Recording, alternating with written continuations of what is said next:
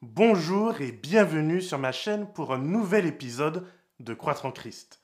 Aujourd'hui ainsi que la semaine prochaine, nous allons parler du sabbat. Si tu as des questions spécifiques à propos du sabbat, je t'invite à les laisser en commentaire et j'y répondrai soit en commentaire, soit dans la prochaine vidéo.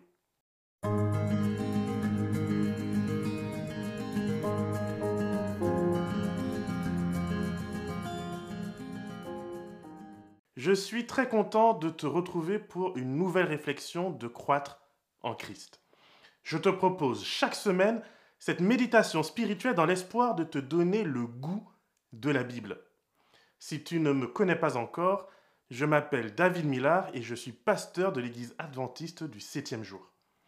J'ai aussi le plaisir de te proposer cette réflexion à partir de Bordeaux, mon nouveau lieu de résidence.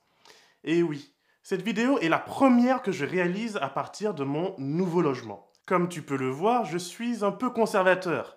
Donc je n'ai pas trop changé mon décor. C'est parce que je filme depuis mon bureau.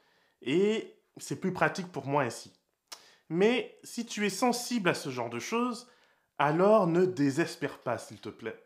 Je te prépare quelques surprises et j'espère qu'elles te feront plaisir. Alors, si tu n'es pas encore abonné, fais-le active la petite cloche pour être averti chaque fois que je sors une nouvelle vidéo et partage autour de toi si bien sûr ces réflexions te font du bien. Ce sera ta bonne action de la journée. Aujourd'hui donc, je reviens sur la question du sabbat. Si je suis pasteur de l'Église adventiste du septième jour, c'est parce que justement, le sabbat est au cœur de mon identité. D'où d'ailleurs la mention du septième jour. Cette question anime pas mal d'émotions chez les uns, chez les autres, parce qu'il s'agit d'une action concrète que Dieu nous invite à vivre, à faire. Or, très souvent, nous préférons les choses spirituelles qui restent secrètes, qui sont peu engageantes. Nous aimons notre liberté au point où nous sommes souvent réticents à l'idée de devoir consacrer un jour par semaine pour autre chose que ce qui nous plaît et puis à voir comment certains vivent leur sabbat dans la peur, la crainte, l'ennui et le jugement des autres, je suis d'accord avec celles et ceux d'entre vous qui trouvent que cela ne donne pas beaucoup envie. Dans le cadre de cette réflexion que tu auras cette semaine, je t'invite à lire en plus d'Exode 20 et du Deutéronome 5, Exode chapitre 34. Une fois que c'est fait, j'aimerais que tu m'aides un peu à réfléchir sur ce chapitre. Exode 34 présente-t-il une liste différente des dix commandements ou bien mentionne-t-il des commandements en plus des dix commandements qui ont le même niveau que les dix commandements? Qu'est-ce que Moïse a-t-il écrit sur ces fameuses tables de pierre? Bon ben voilà, si tu veux, dis-moi ce que tu en penses en commentaire, ça te fait deux choses à commenter. Et puis, franchement, fais-le parce que ça m'intéresse de savoir comment tu interprètes ce bug dans la matrice. À toi de jouer donc. Moi par contre, dans cette vidéo, je vais m'attarder seulement sur une comparaison assez légère, j'en conviens, entre Exode 20 et le Deutéronome chapitre 5. Alors pour comprendre le contexte de ces deux chapitres, il faut se rappeler qu'Israël, c'est-à-dire les descendants des patriarches tels que Abraham, Isaac et Jacob, sont en Égypte depuis que Joseph y a fait venir sa famille pour les protéger et les sauver de la famine. Comme quoi, quelquefois, Dieu utilise des personnes bien placées dans le monde pour le salut de son Église. Et ce n'est pas Esther, Daniel, Esdras et Néhémie qui nous diront le contraire. Malheureusement, les bénédictions de Dieu sur son peuple vont susciter de la jalousie auprès des Égyptiens.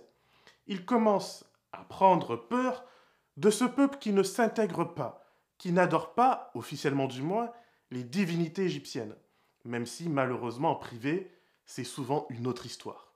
Bref, ce peuple, comme encore avec les juifs aujourd'hui, est pointé du doigt par ceux qui sont sous l'influence du diable et qui cherchent à s'opposer au plan de Dieu. Mais après 300 ans d'oppression, Dieu envoie Moïse délivrer son peuple. Cette action est gratuite, gracieuse. Cette liberté ne demande aucun paiement. La seule condition est la confiance. C'est tellement vrai que même des Égyptiens qui ont vu et cru en Dieu quittent l'Égypte avec Israël et sont acceptés par Dieu. Et là, dans ce désert, après quelques mois à le parcourir, à vivre sous la protection abondante de Dieu, ils vont arriver au mont Sinaï, où Dieu leur donnera sa loi. Mais si je t'ai déjà dit que Dieu donne sa loi après avoir libéré le peuple, je vais ajouter aujourd'hui que Dieu donne sa loi après avoir enseigné par la pratique et par l'exemple à son peuple l'importance et la valeur morale de sa loi. Pour t'en convaincre, il faut lire ce qui se passe dans Exode chapitre 16. Dieu enseigne à son peuple que c'est lui qui prend soin de nous. C'est lui qui nous donne la nature, qui nous nourrit. Et quand cette nature ne peut plus nous nourrir, Dieu a la puissance d'aller au-delà de ce qui est naturel. Dieu contrôle autant la nature qu'il contrôle ce qui dépasse la nature. C'est ce qu'on appelle couramment le surnaturel. Dieu va donc envoyer la manne, une nourriture céleste, qui a le pouvoir de contenter les papilles de chaque être humain et de rassasier celles et ceux qui en mangent. Il y a là pour moi deux ou au moins trois leçons importantes dans cette manne. Premièrement, le Dieu de la Bible est unique. Dans l'Antiquité, les hommes ont été créés pour nourrir et prendre soin des dieux. Ici, c'est Dieu qui nourrit et qui prend soin de son peuple, de ses enfants. Le salut n'est donc pas le fait de plaire à Dieu à travers les choses qu'on peut lui offrir, mais c'est simplement d'accepter une relation de confiance où Dieu pourvoit et nous fournit l'élément essentiel à notre vie, mais aussi à notre relation avec lui. Deuxièmement, Dieu prend soin de chacun, autant au niveau individuel que collectif. La Bible insiste sur le fait que chacun avait à satiété, c'est-à-dire que chacun en avait suffisamment. Ceux qui collectaient beaucoup de manne n'en avaient pas trop, et ceux qui collectaient moins n'en manquaient pas. Les bénédictions de Dieu suffisent à celles et ceux qui les reçoivent d'un cœur reconnaissant. Ne te compare donc pas à ton voisin et ne convoite pas ses bénédictions. Tu trouveras que celles que Dieu t'a envoyées te correspondent et te suffisent si tu regardes à Dieu et non pas à ton prochain. Pour finir, la troisième leçon est l'importance du sabbat comme marqueur de notre relation de confiance avec Dieu. Tu vois, il n'était pas possible d'amasser de la manne pour le lendemain. Dieu nous demande de lui faire confiance pour notre nourriture quotidienne. Celles et ceux qui ont essayé de faire des stocks ont vu que la manne pourrissait. Même ce qui vient du ciel peut être corrompu, peut pourrir si nous en faisons mauvais usage. C'est un avertissement important, je trouve, contre notre tendance à l'idolâtrie. Nous voulons l'appui de l'arrière-saison, nous voulons la bénédiction médine ciel. Nous pensons que plus ce que nous avons vient d'en haut, plus c'est magnifique, extraordinaire, surnaturel, plus cela sera spécial pour nous. Mais si j'utilise pas déjà ce que Dieu me donne aujourd'hui, si je ne lui suis pas reconnaissant aujourd'hui et maintenant, alors je transforme mes bénédictions en pourriture. Utilise la mesure d'Esprit Saint que Dieu t'a donnée aujourd'hui et maintenant.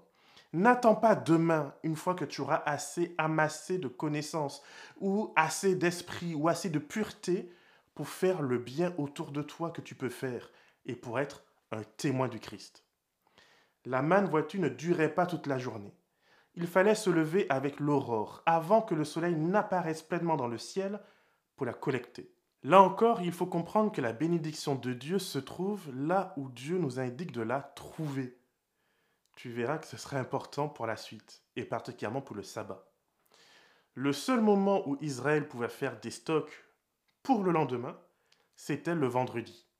Ce jour-là, ils étaient invités à ramasser une double portion de manne, à cuire et cuisiner tout ce qui devait être servi le septième jour. Tout cela afin de pouvoir pleinement se reposer pour rencontrer Dieu ce jour-là. Alors on pourrait dire qu'on peut tout aussi bien rencontrer Dieu un autre jour. Ce qui n'est pas faux, puisque l'Esprit de Dieu est appelé à vivre en nous 24 heures sur 24 et 7 jours sur 7.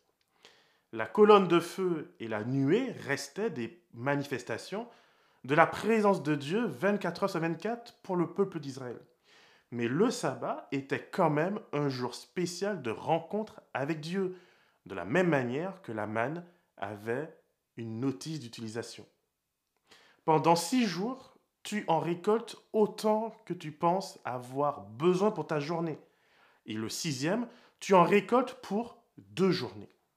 Car le septième jour, le sabbat, aucune manne ne tombait. Aucune récolte possible ce jour-là.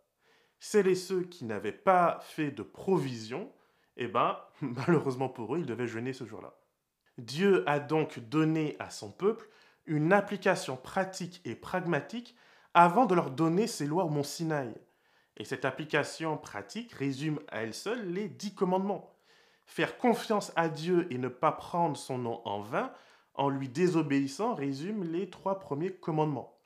Il fallait faire confiance que chaque jour, Dieu enverrait la manne et ne pas chercher une autre source de nourriture.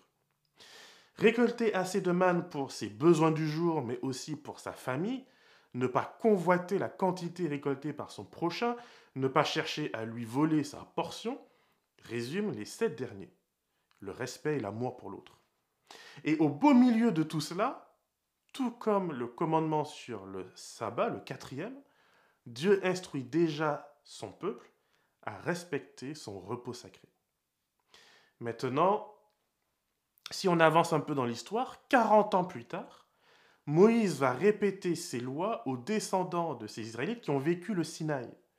Moïse va leur dire que même s'ils n'étaient pas encore nés pour la plupart d'entre eux, c'est quand même à eux aussi que Dieu s'est exprimé et c'est avec eux aussi que Dieu a fait alliance. Alors c'est clair que je n'étais pas encore né à cette époque. Mais se peut-il que Dieu ait aussi fait alliance avec moi à travers ce mont Sinaï?